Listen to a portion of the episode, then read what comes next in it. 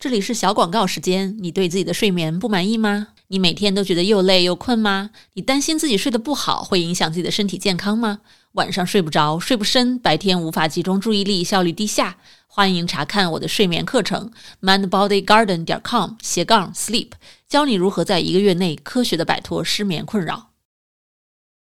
大家好，我是易山，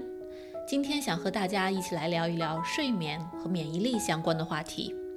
大家如果听过我的节目，可能会知道我自己在美国做临床心理学家。那在临床工作当中，我主要治疗各种不同的情绪问题、家庭关系问题、孩子和成年人的，包括老年人的一些心理问题。但是除此之外呀，我还有一个专科，就是失眠的临床治疗，因为在欧美国家。失眠或者节律失调这样的睡眠障碍是由睡眠心理学家来治疗的，他们更多的是由心因性的因素产生，而睡眠的其他问题，比如说睡眠呼吸障碍啊，则是交给睡眠医生们来治疗。所以，睡眠心理学家和睡眠医生在美国这边是一种合作互助的关系。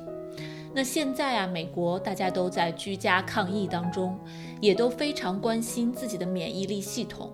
而睡眠跟我们的免疫力系统是紧密相关的。如果我们要想更好的抗击新冠病毒，更好的保证自己和家人的安全，我们是需要一个高质量的睡眠的。为什么呢？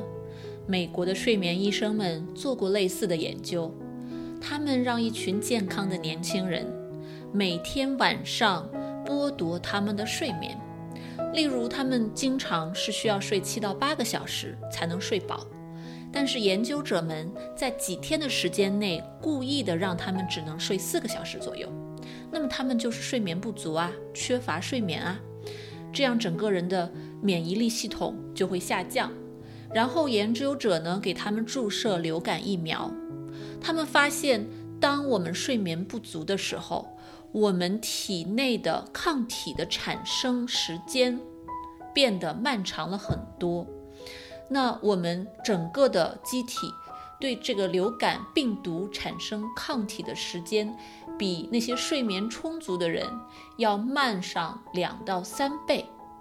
这也就是说，当我们面对病毒，我们要去抗击的时候，我们如果不能够保证一个高质量的睡眠，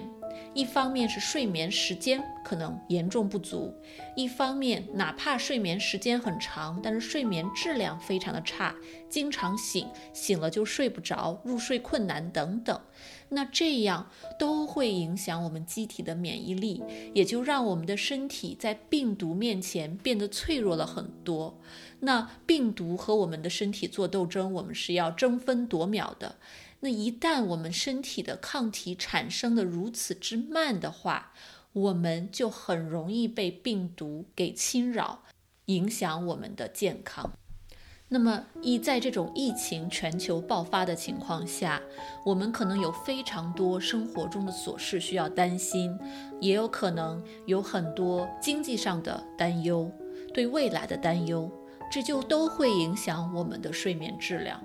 我们该怎么做才能提升我们的睡眠质量呢？这个虽然是因人而异的，但是有一些整体的每个人都可以参考的一些标准，我在这里跟大家分享三个要点，希望能够帮助大家在面对疫情的时候，在面对生活压力的时候，更好的睡个好觉。第一，就是保证固定的起床时间。不管我们是在美国这样宅在家里工作，还是像国内已经可以回到工作岗位，我们或多或少每天早晨起床都会有点困难。很多人会想要睡个懒觉，很多人可能在周中不得已要起来上班上学，那么周末就想多睡一会儿，啊，懒一懒，关掉闹钟，晚一点起床。那。这个其实会非常严重的伤害我们每天的生物节律。每个人都有自己固定的睡眠节律和自己的生物钟。那如果我们能够保证比较一致的起床时间，我们的睡眠节律就会变得更强。那每天固定的时间起床，我们每天的生物钟就从这个时间开始重新调整。经过一整个白天的活动，我们晚上就会感觉到疲惫，就能够睡得更好。那这个一致的时间，我指的是从周一到周日，每天都是这样。但是并不是说你一定要在那同一个一分一秒，就是在那个时间起来。在周末的时候，如果我们真的很累，想稍微的睡个懒觉，我们可以比平常多睡一个小时左右，但是不建议超过一个小时。第二点就是早晨能够有足够的太阳光照射到我们的眼球里面，不管是阴天还是晴天，我们如果能够到外面。稍微的走一走，散散步，或者哪怕只是站在自己的阳台上，或者自己的客厅里面，让窗帘拉开，让阳光透进来，照射到我们的眼睛上，这都可以非常好的刺激我们整个的睡眠节律系统。通过让白天我们自己更加精神，这样晚上我们也就可以睡得更好，更香甜。那么第三点就是抗击睡眠不足。如果我们因为工作、家庭和其他的一些原因，刻意的、有意无意的去剥夺自己的睡眠，让致自己没有充足的时间去睡觉。那么这种情况下，我们就一定要注意，为了我们的机体免疫力，我们需要考虑一点一点的、适当的去增加我们睡觉的时间。如果因为生活实在是太繁忙了，但是又想要把增加睡眠时间作为小目标的话，那我们可以尝试在睡前一提前一点点上床。比如说，我们就提前十到十五分钟上床，然后保持比较一致的整体的睡眠的作息。这样子就可以帮我们比较有效的一点点的增加我们的睡眠时间，不要小瞧了这十五分钟，增加十五分钟的睡眠时间，可以帮我们整个的身体健康、情绪健康和睡眠质量做出非常大的贡献。如果大家白天总是很累，想要躺着睡个午觉、打个盹儿，但是晚上又睡得很差的话，大家可以注意白天尽量减少自己午休的或者打盹儿的时间，因为这个会削弱我们的睡眠节律，让我们晚上的睡眠变得更加困难。好，那今天这就是我想跟大家分享的三个提升睡眠质量的小窍门儿，希望对大家有所启发，有所帮助。当然，我们只是非常简单的分享这样的一些知识技巧，这并不能取代临床的干预和治疗。如果大家有长期的失眠的问题的话，那么还是需要寻求专业的心理帮助。如果大家想要更多的了解我对失眠的治疗方法，也就是我们在斯坦福医学院睡眠科所使用的治疗失眠的干预方法 CBT for Insomnia 的话，大家可以到我的网站 mindbodygarden 点 com 斜杠失眠来更多的了解我们对失眠的干预和治疗。我在哔哩哔哩或者 YouTube 网站也都有一些非常简短的失眠方面的科普小视频，例如这个褪黑素应该怎么用之类的，大家也可以去搜索一三心理或者一三说来找到这些视频进行观看。如果大家英文很不错的话，也可以选择收听我英文的 podcast《Deep into Sleep》。我采访全世界各地的睡眠专家，一起聊聊睡眠的方方面面，尤其是那七十多种完全不同的睡眠障碍，给大家更好的科普。这个节目呢，在国内是听不到的，呃，大家可能需要通过 Spotify、iTunes、呃 Google Podcast。等等，这样的一些 podcast 收听平台去收听英语的这个节目。如果大家有任何更多的关于睡眠方面或者其他心理方面的困惑，也都欢迎给我留言，我会根据大家的问题，在之后制作更多的公益的科普节目给大家。也谢谢大家对一三说的喜爱和支持。